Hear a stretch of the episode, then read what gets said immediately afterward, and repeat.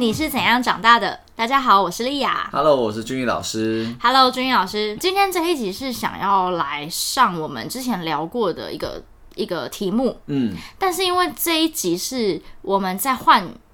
呃麦克风之前就录好的，嗯所以也许等一下你可能会觉得音质上有一些落差，对那就先在这边跟大家说一声不好意思了。你道歉就好了，我没有要道歉。每次都是我道歉就可以了，这样。OK，对， 那我已经尽可能的把它修的不要这好一么点对不对不要这么可怕，但是还是请大家多包涵。应该这样说啦，我们其实都不喜欢把这一些单元重新录制。啊对，因为那个是真感情，嗯流露真感情。对，所以如果说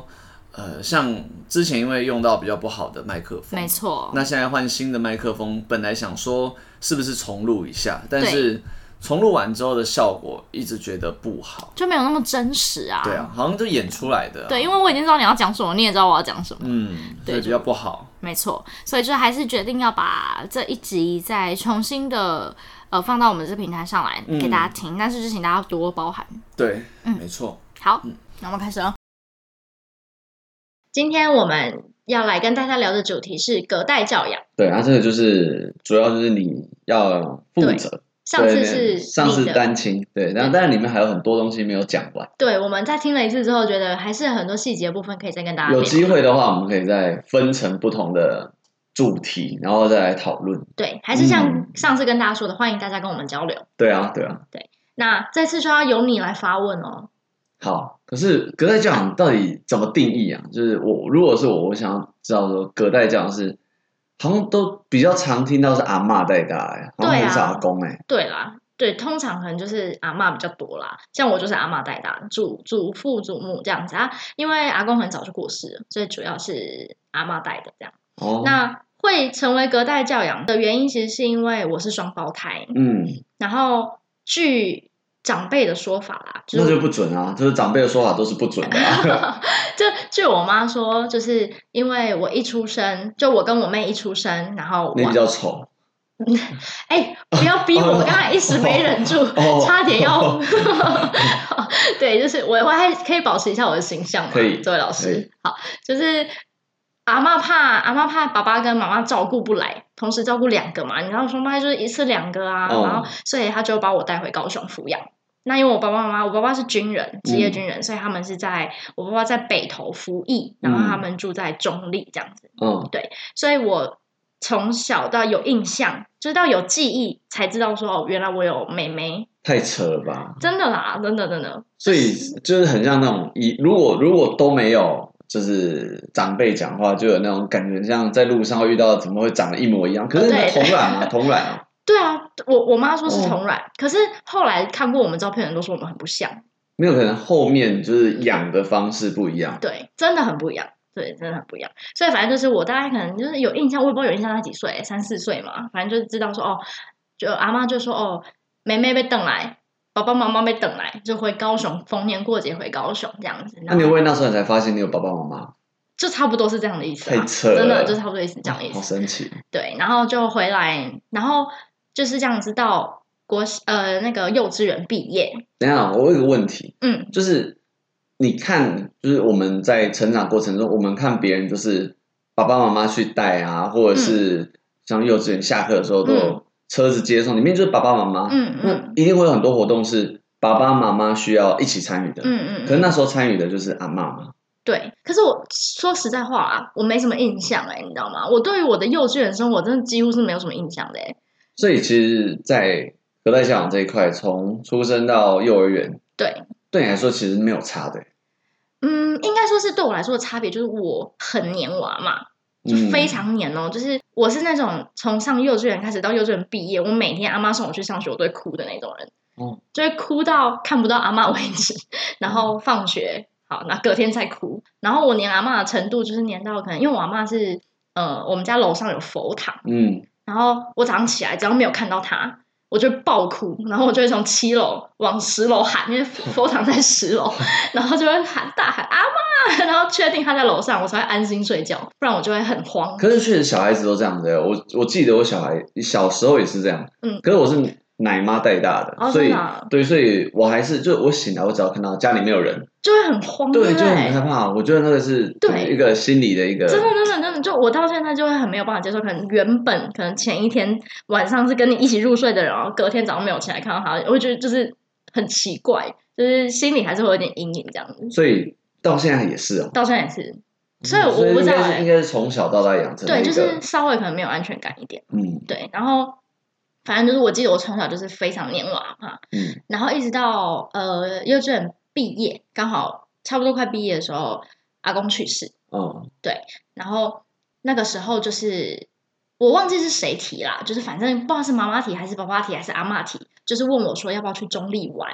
哦然后我就想说哦好啊去玩，你知道吗？嗯就是抱持这个去玩的心态去，殊不知这么一去呢就没回来了，为就什么被带啊？回中立抚养了。就所以他是有一点类似像有点骗、有点骗的这种对方式把你带走。对这样哦对对，因为那时候就是阿嬷陪我去，然后阿嬷可能住两三个礼拜，她就回高雄了，就把我留在那里。然后我也不知道，原来就是我之后就要留在那里。可能爸爸妈妈有跟阿妈讲好，要让我回去哦读小学。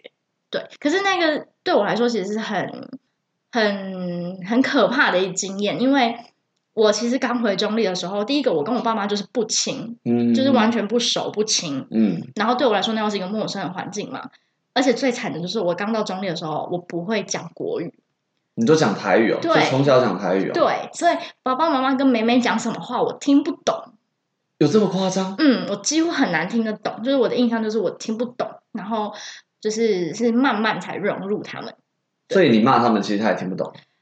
呃妹，妹爸听不爸妈妈听懂，得懂哦啊，妹妹听不 懂，妹妹听不懂，对我怎么会骂妹妹？哦对，反正那时候就很很孤寂的一个一个过程啊。然后那时候就每天都打电话回高雄哭，就是找阿妈哭这样子，每天就哭哭哭那。那时候已经入学了，就是在学校，嗯、，对，就已经上小学了，哦就是每天晚上就会跟阿妈约定好要讲电话，一讲电话就会哭这样。然后后来啊，对我来说，就是造成我一个阴影的事情，就是我妈后来就是过一阵子之后，她就把我一个人带到旁边，她就跟我说：“你这样哭，阿妈会觉得我欺负你。哦，对啦，”对，她就孙子孙子在阿妈眼里都是很对，因为阿妈很疼嘛，对对对，对然后他就他就妈妈就说你这样子，阿妈会觉得我欺负你。然后因为、嗯据我妈妈的说法，就是她跟阿妈之间有婆媳问题。哦，对，因为我妈妈学历不高，然后她觉得我阿妈不喜欢她这个儿媳妇，嗯，对，所以她就觉得这样子会有就是被被婆婆有意见啦，嗯，所以导致我以后就不敢哭了。就那是这样也蛮听话 的，对啊，就是在想阿妈我都不敢哭，至少不敢在大人面前哭了。对对对，然后就是呃，变得是很压抑，所以一直的成长过程中就对这一块情感就很压抑。然后还有再来就是因为是双胞胎嘛，跟妹妹同年纪，然后一开始上小学一年级的时候我们是同班，嗯，可是呢，呃，同班的这个过程中，就是当时的那个班导师啊，就会拿我跟妹妹比比较。较一定的啊，我们现在当老师也会啊，对啊，因为梅梅是爸爸妈妈带大，爸爸妈妈可能对于就所谓的先修，就是超前，他们会有一些呃规划。可是嗯我就是比较阿嬷疼大的，所以阿嬷也没有特别为我说哦要为上小学做什么准备，就是可能包含你看我一开始是不会讲国语，嗯，对，然后老师好像就有讲说，就是梅梅。比较厉害，对，为什么啊你怎么这这样对对对，老师就有讲这样的话。可是其实我没有很在意，就是可你记得哎，我记得，因为对啊我记你得记是因为得我妈为这件事情跟老师吵架。就你怎么可以这样讲？对其对实对，对，然后我妈就说以那后要就转班，对不要让我们俩同班，对对对对，就是哦这样，所以转到那种要加强那种班， 没有，哦哦后来就就很正常的、很顺利的长大了啦。了解，对对对，但是就是其实说，所以你说我完全隔代嘛，其实也没有。其实我从看出生到上幼稚园，呃，上小学七岁嘛，就是在阿妈身边七年，嗯，然后到上从小学到国中毕业，我高中回来高雄，这样子是六加三九九年。年对，其实嗯我在中间的时间稍微长过我在阿妈身边的时间，可是因为毕竟从小就是阿妈保护大的，所以跟阿妈的那个情感羁绊真的是很深，深到对我来说，阿妈才是妈妈。哦，然后就会变成我跟爸爸妈妈真的比较不很亲，不亲，真的很不亲，就是没有办法。所以上一集你提到说，哦，你很羡慕，就是会跟爸妈分享对啊，对啊，对啊。感情啊、朋友，就是嗯对我来说我也很羡慕，因为我也我也没办法。那不能跟阿妈分享感情吗？这个就是我其实很想要也跟大家分享的啊，就是如果你问我，如果我可以选择，我会不会让我小孩隔代教养？我觉得我绝对不会。是因为有隔阂哦，就是在讨论的。对啦，你不要说我们现在跟爸爸妈妈在聊，或者啊，不要说爸爸妈妈，我们现在跟我们的学生在对聊，，就我啊感们觉的不年一纪样都啊已经没有差那么多对了，啊都已经有隔阂了。对啊，可是我觉得对我来说，最我最不愿意再让这种事情发生的一个很大原因，是因为我觉得对隔代教养的小朋友来说啊，我觉得很不公平。因为你们想，正常爸爸妈妈养大了小孩，他们嗯长大了、懂事了，要奉养父母的时间，其实是远高于奉对养隔代阿公教阿养。嬷对对对因为阿公阿妈的年纪真的就是比较大，所以我觉得这是对隔代教养的小孩来说一个很难弥补的遗憾。所以如嗯果可以的话，我会觉得我不会让我小孩变成隔代教养的小孩。啊，以我也没机会了。 不是啊，我以为我以为你是那个嘞，我以为你是在想要讲说，就是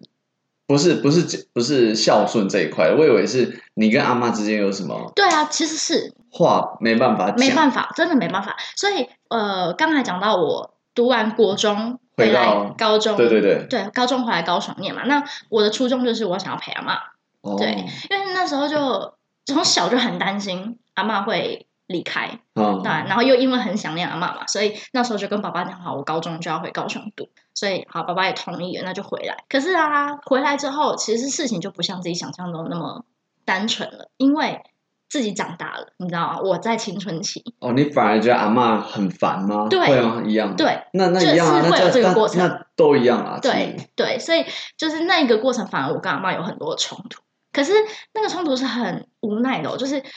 我自己在夜深人静的时候，我是真的知道我很爱他，可是我还是没有办法好好跟他说话，就是他会叫你不要交男朋友，可是你就是要交男朋 友，叫你不要那么晚回家，就还是要那么晚回家，对，没错，就是这个就是隔阂，没办法，就是或者是可能我不过这没有什么隔阂，因为爸爸妈妈也是这样，也是一样、对啊，可是嗯只是差一个人你知道念而已对我来说啊，我印象最深刻就是因为后来我毕业不就进入补教业嘛，就一直都是。那补教业工作时间你也知道，就是很晚，嗯相反，没错，对啊，然后他老人家会担心，你知道，因为毕竟我是女生，然后呃，上班时间就是可能好十点多、十一点多下班，嗯，跟同事朋友吃个饭，就交两点，男朋友，然后交男朋友一定要下班的时候见个面啊呐、那就六点了，不要教这些哦，老师。对，所以你知道我印象最深刻就是有一次我回家的时候，他在我家楼下就拉着一条一一一张塑胶塑胶椅凳，在我家楼下等我。那我回家的时候大概已经十二点多一点，然后你就看到他，那个老人家老人家都很早睡，你知道八点档看完十对点，啊，然后他隔天又要早起的那种人，可是他在楼下等你，就因为你还没有回家。那当下的那个心情就是，哦，你干嘛等啊？就是我就跟你说我刚下班，可是你就气他等，又心疼他等，嗯，然后又气自己没有办法让他安心，嗯，可是你又改变不了，就是很多的状态你又改变不了。对，所以那时候就是其实也有很很大的一个挣扎啊，就是觉得很很难受。对，所以我觉得那个那个磨合跟那个隔阂，真的是比一般父母养大的小孩来说更难去度过的状态。嗯，对。可是我觉得你遇到的问题跟一般我们正常家嗯庭，不要我没有我没有正常啊，就是一一正常的爸妈或者是照顾小孩的状态，一定会遇到啊，嗯嗯嗯，哪怕以后你当爸爸当妈妈，一定也是会希望说小孩早一点回来啊，干嘛的？但但也知道说就是无奈啊，就是整体来说无奈，所以没办法。但我们还是希望可以安全。对，所以你就是又气自己让他担心啊，然后又气自己也没办法，也不愿意改变啊，因为你的生活状态就是这样。对、是啊你有是你没自己有的错交啊友圈，你有你自己的工作，就很难去改变的状态下，就两个人就是卡在那里。然后，然后那时候因为就不耐烦嘛，就是你又气他等你，对不对？然后又气他一直打给哦，我阿妈这种夺命连环扣型阿的妈，阿妈好像都是多面连环扣， 对，你要气他一直打给你，然后就会口气就不好。然后就我也记得，他就跟我说过，阿丽基玛霞那边安内搞恭维，哦，对，你知道，就是他就觉得我口气不好。就跟以前他可嗯能、你你可能对他的印象不一样，他可能对你的印象也不一样、啊对对对对对，就没有办法回到像小时候那样很很很亲密那种关系，对啊，所以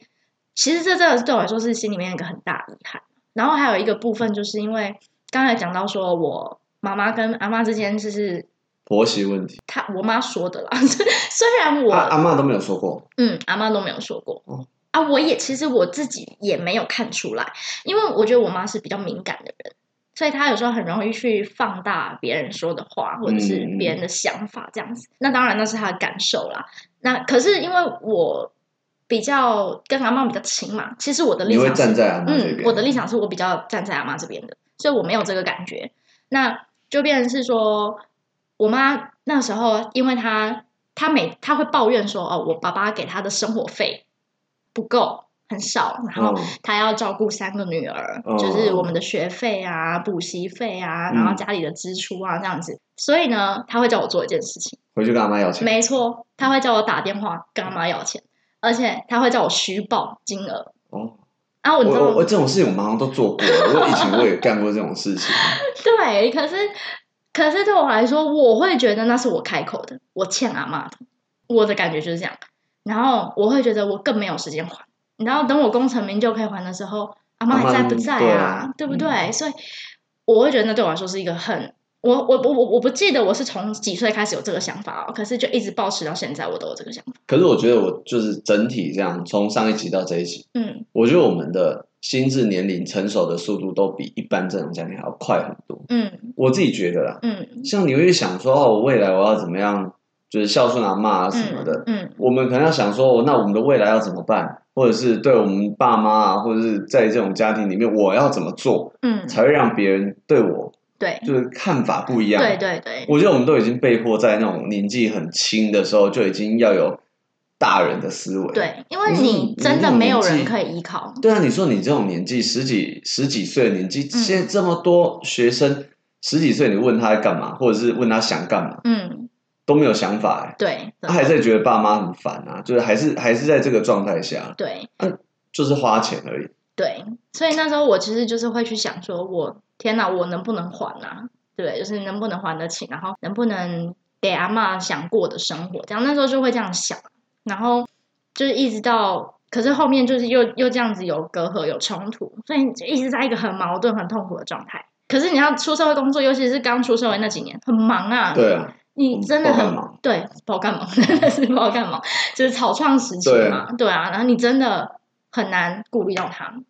对，主要是我们这种我们生长的年代也不像说以前那种年代，就是呃怎么讲？以前我觉得爸妈生长那种年代是只要肯努力、肯拼，然后呃有一点想法，嗯啊这样其嗯实嗯都有机会成功。嗯但我们这个年代因为要很看多的东事西情太多了。嗯很多事情都饱和了，对啊，对，每一个行业嘛都是饱和。对你说什么工程师、嗯医生、律师、嗯老师、嗯补教、吃的，全部都是饱和的啊、对所以，如果你再不努力，我们就一定后面很快就会追上来。然对后，我们可能努力，可能也不见得会有什么成功的机会。当然，我们希望可以成功，希望可以稳定。嗯，所以，一定在草创时期，一定有这种对，可是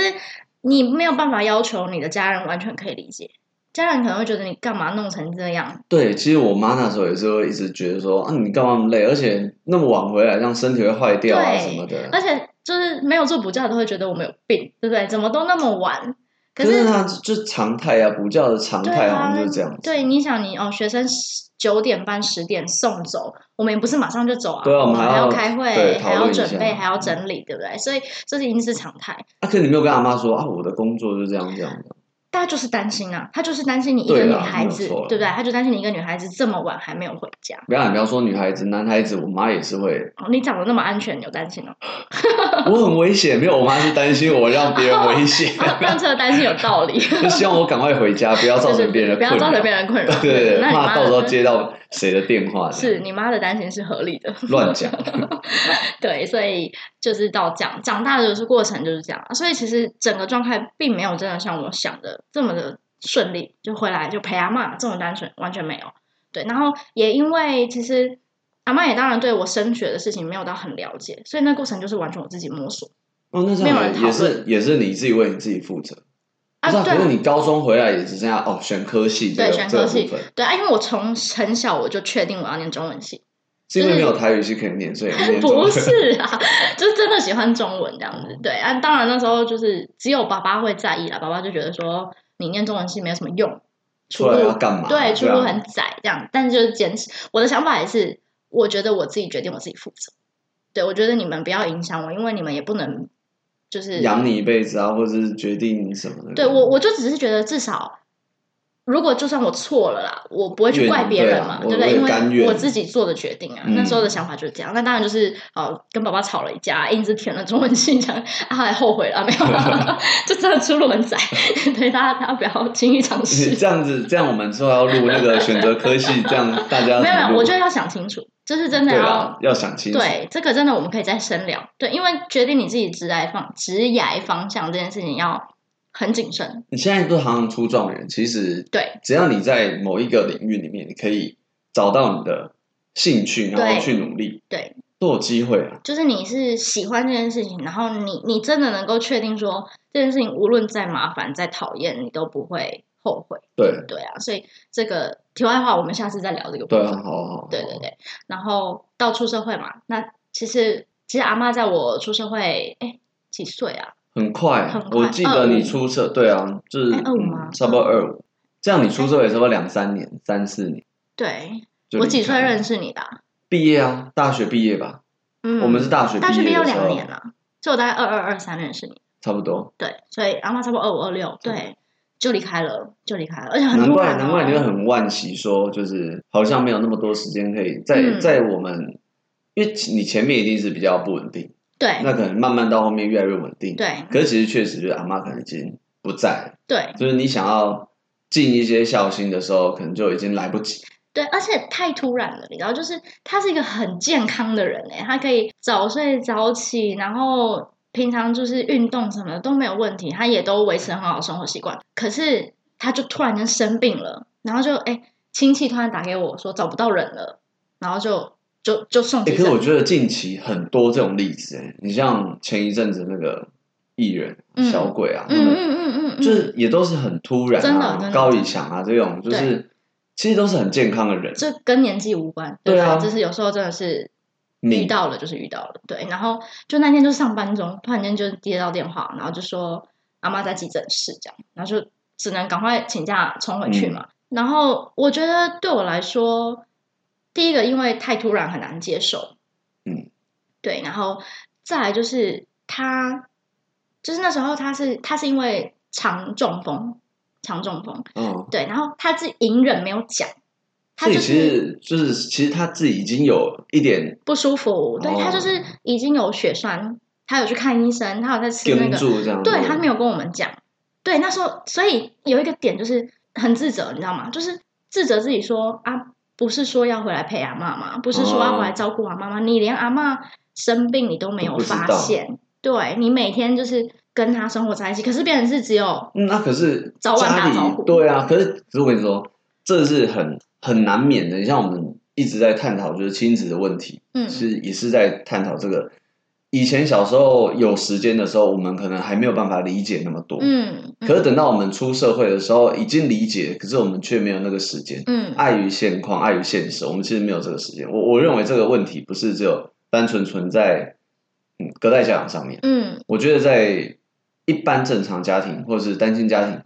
嗯，都一样啊，大家都一样。对，因为人生无常这件事情是发生在所有人身上的，对啊，所以我觉得这个这个其实是通用在每一个对，可是那个当下很难过得去，因为第一个你就是自责自己没有关心到他的心状况，第二个就是你自责自己让他担心，你你自责自己是不是因为自己让他担心，所以才导致他生病，你懂吗？所以那个时候就一直不断的陷在这种自责之中。有啊，那那个那个时期，其实我可以感受到，就是就是你的那种难过啊，嗯跟你的那个情绪，其实那时候我都可以，我可以理解，但是我没有办法体会，嗯因为毕竟我没有亲身经历过那种感觉。嗯可是我大致上我可以理解说，那种感觉很像自己的爸爸妈妈身边的人，对就是很突然。对重点是，我觉得是很突然，对他没有一个预告的那种感觉。对对，而且因为我回高雄之后就我一个人。对我来说啦，就我一个人跟阿妈住嘛。那当然，家里其实有其他亲戚，可是其他亲戚跟我没有什么情感上的羁绊，嗯所以就只是住在一起而已。嗯那对我来说，我唯一的家人关心我的人就是就是阿阿妈嬷。对，然后那时候我记得我我爸就跟我说，嗯，因为那时候其实有一个，就我现在的老公，对我们那时候在在交往这样，然后对我来说就变成是我只剩下他可以依赖，情感上啊，我只剩下他可以依赖。那那时候我爸当然就是觉得我不要这么依赖对方，因为也还没有在一起很久这样。可是那时候我就跟我爸说，我觉得很不公平，因为你们失去了至亲，你们失去了妈妈，可是你们都已经有自己的家庭，有自己的另一半，有一个可以陪伴你度过这人生中很难熬的这个时刻，可是我只有一个人。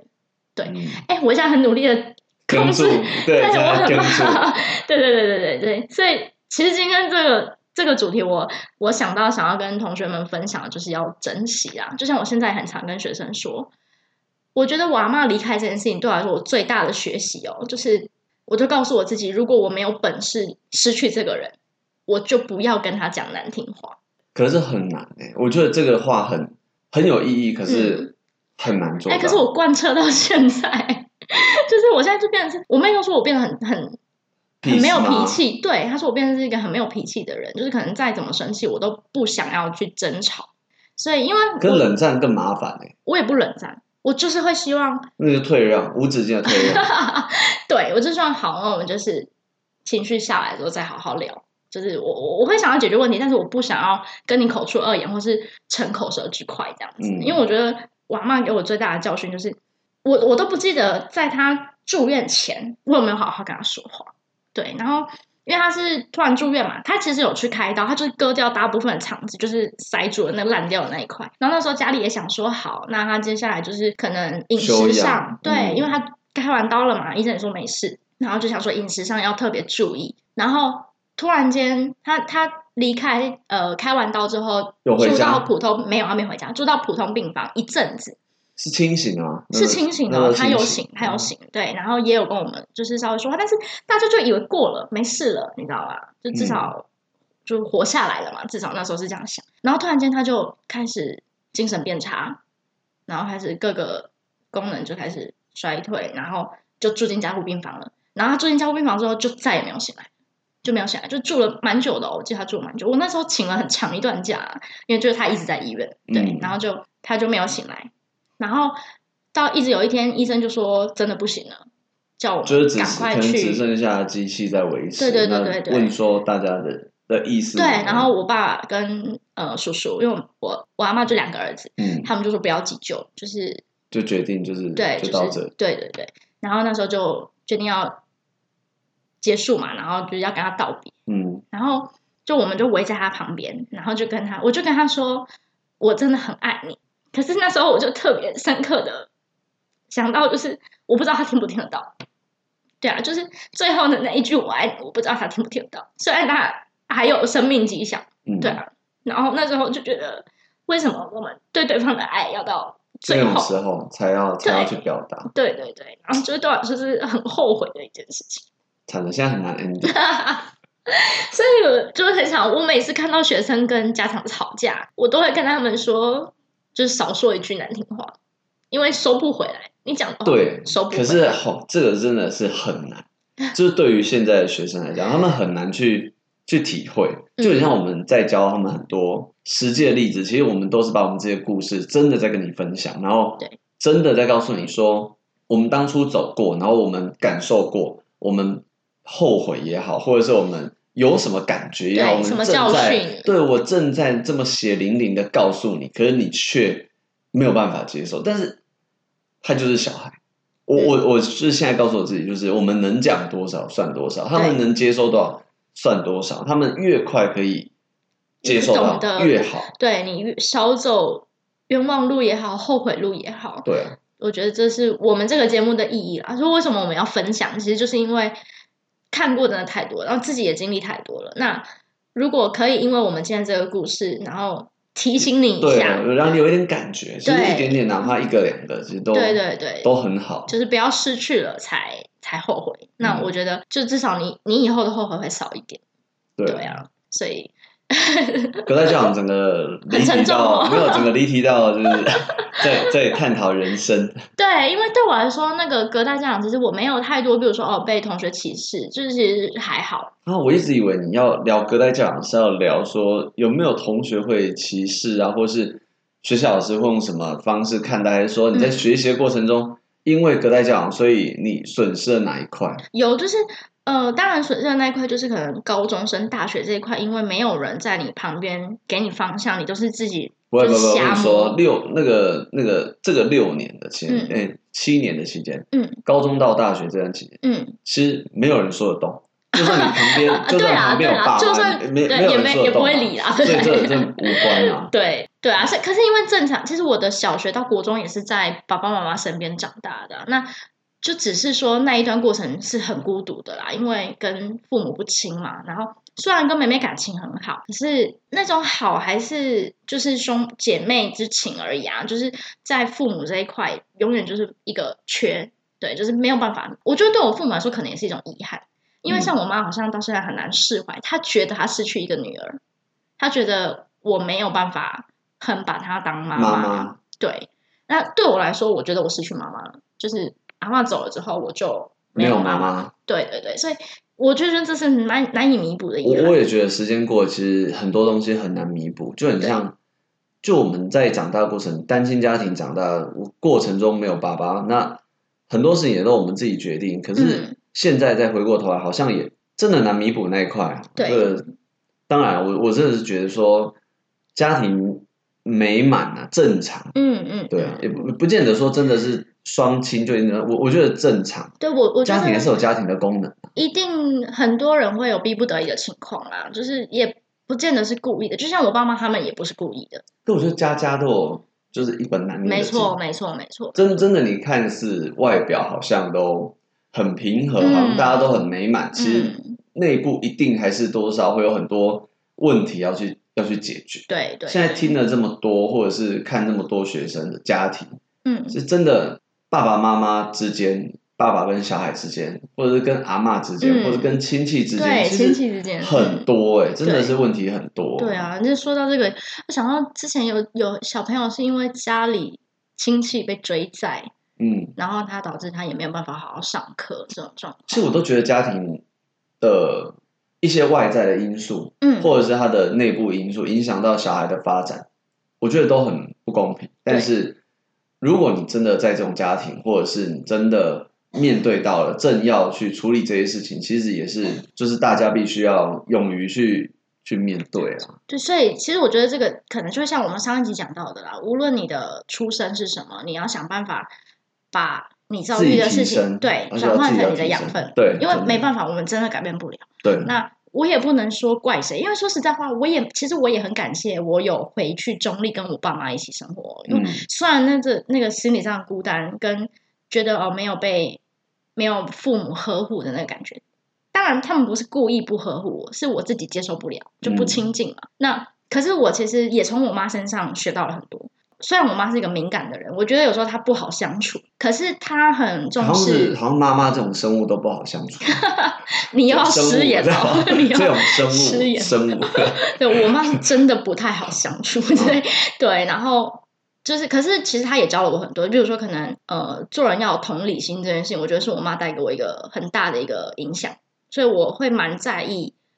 别人的感受这件事情。对对对，因为她就是这样的人啊，她就是敏感到把别人的感受放得非常非常的大。欸其实，其实我觉得这样蛮好的，因为就是你可以，呃，你的你跟别人不一样的点是，你会真的去落实。嗯其实我相信我们这整段讲的东西，嗯很多学生或很多听众是可以接受的。嗯可是自己当发生这件事情，做不做得到，嗯那是一回事嗯。就很多人会说，有的人很会讲啊，可是不会做啊，嗯那也没有用。我觉得你是很难得可以一直在落实，嗯，就是你自己的想法的这种。对，这其实我也蛮扭的啦，就是有一些想法根深蒂固的时候，我觉得那就是我的一个中心思想。可是我我觉得我也知道要有同理心，但有些时候有些状态就很难嗯，有同理，因为我会觉得啊，我有同理心对你，可是你有没有同理心对我？哦我就会我就会卡懂在这种点上，嗯我就觉得那为什么今天是换我要嗯将就，或者是为什么是我要要去妥协这件事情？嗯，对啊，尤其是在那种比较没有那么合理，我自己觉得不合理的是是情况下，是。就会那种感可觉。是我觉得不合理的情况，据理力争是 OK 的、啊。但是我的意思是说，自己在我我觉得我对我自己要求做事做人就是一个心安理得吧。嗯，对，就是我至少我不亏欠你，那以后有什么问题，对不对？我也没欠你什么啊，对，所以我就要求自己做一个心安理得这样子，这很难得会有那么这么很老派的想法哦。没有很老派，就是很正面， 就是而且很就是也也让我们可以就是自己去反省自己说，对我也知道很多很多东西，因为毕竟我们我们大家读的书嗯不算少，嗯所以这些东西一定都有接受过。嗯嗯，那周边人也是一直有这种这种嗯观念给我们，但是我们好像真的没有办法。如果像我不要照口译，好像很困难、嗯，对，对啊，我也很想要不 要照口译，可是就没有照口译，就突然不会讲话的那种嘴巴感就是觉。痒了，是不是？ 对，就是我也知道我不想要再造口业，对，这样不行哦，这样不行。 对，所以就是我觉得这是我妈给我的影响啊。那我我觉得其实也还好，因为如果我我自己设想过哦、如果我国小那一段、国中这一段没有回中立跟我爸妈生活，不是我爸妈教养长大后，我可能会被阿妈宠到一个宠上天。嗯无法无天，因为我阿妈真的非常宠我，因为我是家族第一个小孩。我嗯，爸是长子，然后我整个我家大家族，整个家族姑就是姑你叔叔，哦，就超疼我的。然后阿妈也超疼我的，所以我觉得如果我没有那一段的话，我现在可能就不是这个样子了啦。嗯对，啊，所以我觉得也还好，庆幸就是其实中间有一段这样的的经历，对，只是说真的你自己要去转化那个过程。嗯，对啊，是所以我我小时候也就是，而且因为我跟我爸妈不亲的程度到，我小时候很有趣哦，我犯错我是不敢跟我妈讲。可是我那个犯错就是可能我有印象，就是有一次小时候不懂，把玻璃杯冰到冷冻库，你知道吗？哦它，在冷冻库炸掉， 对。然后我就跟我妹说：“哎、我帮你写功课，你去跟妈妈说那是你做 的。阿美妹就 OK，她 OK，她很讨厌写功课。 对，就是我我没有办法跟我妈坦诚，我犯错或者对怎么样，对对对，就是完全没办法，所以我几乎是很难跟她有交流。不会啊，我觉得这个问题我们很也正是常啊是，不是对啊，我也觉得很正常啊，因为 我们犯错谁敢跟妈妈讲？可是最好是不要被发现啊，哦、对，所以我妈也不敢打我、哎，她会打妹妹给你看。对，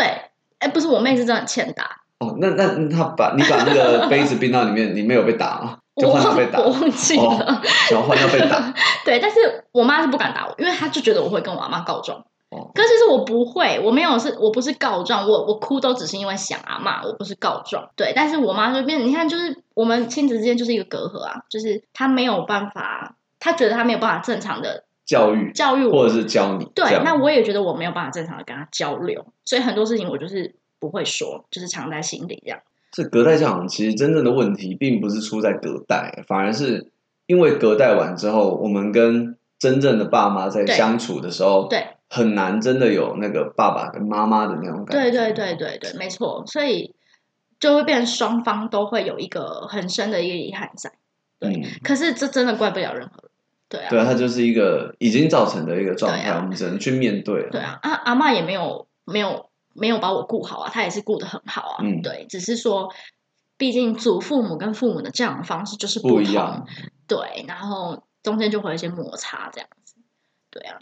很好的分享。就是我觉得来说，真是一个很很很其实有收获我我的我相经历我相信这里面应该还是有很多故事可以去，就是很细细的去去探讨，对啊然后一件一件事情拿出来，可能未来可以做成不一样的嗯主题、跟大家去分享。对啊，有一定有难过的，一定也是有开心好笑的对对，一定这一些其实都有。我相信隔代教养之间一定会有一些好玩的事情对啊，的我阿妈很可爱哎、对啊我，妈就是超可爱的之后可以慢慢的一段一段的来跟 大家大家分享。对，所以今天其实我最主要想要跟大家下的结论就是要珍惜啦。嗯对，真的就是